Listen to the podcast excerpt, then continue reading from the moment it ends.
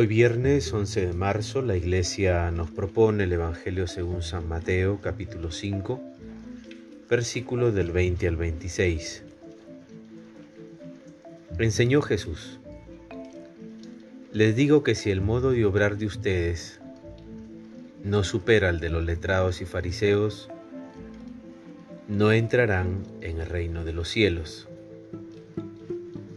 Han escuchado que se dijo a los antiguos, no matarás. El homicida responderá ante el tribunal, pues yo le digo que todo el que se enoje contra su hermano responderá ante el tribunal. Quien llame a su hermano imbécil responderá ante el consejo. Quien lo llame renegado incurrirá en la pena del fuego. Si mientras llevas tu ofrenda al altar te acuerdas de que tu hermano tiene queja de ti, deja la ofrenda delante del altar, anda primero a reconciliarte con tu hermano y después vuelve a llevar tu ofrenda. Con el que te pone pleito, busca rápidamente un acuerdo mientras vas de camino con él. Si no, tu rival te entregará al juez, el juez al comisario, y te meterán en la cárcel. Te aseguro que no saldrás hasta haber pagado el último centavo. Palabra de salvación.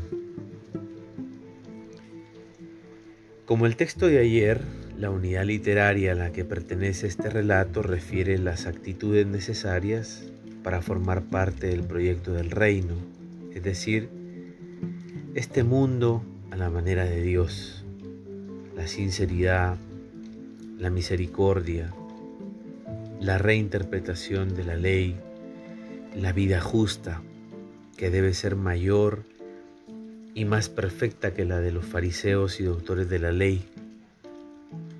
El texto refleja las tensiones generadas en la comunidad mixta de Mateo, porque hay judíos y gentiles conversos por querer someter la novedad del Evangelio a las formas y contenidos del Antiguo Testamento ya legalismo dominante.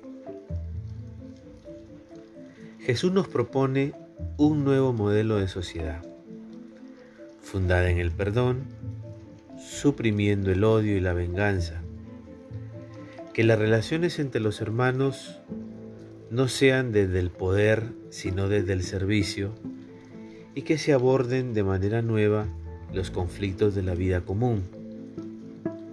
Lo radicalmente novedoso es que de ahora en adelante la intención también cuenta y el culto no se puede desligar de ella.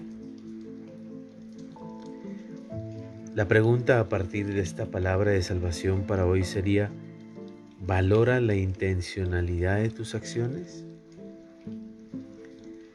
La bendición de Dios Todopoderoso, Padre, Hijo y Espíritu Santo descienda sobre ti y permanezca para siempre. Que tengas un buen día.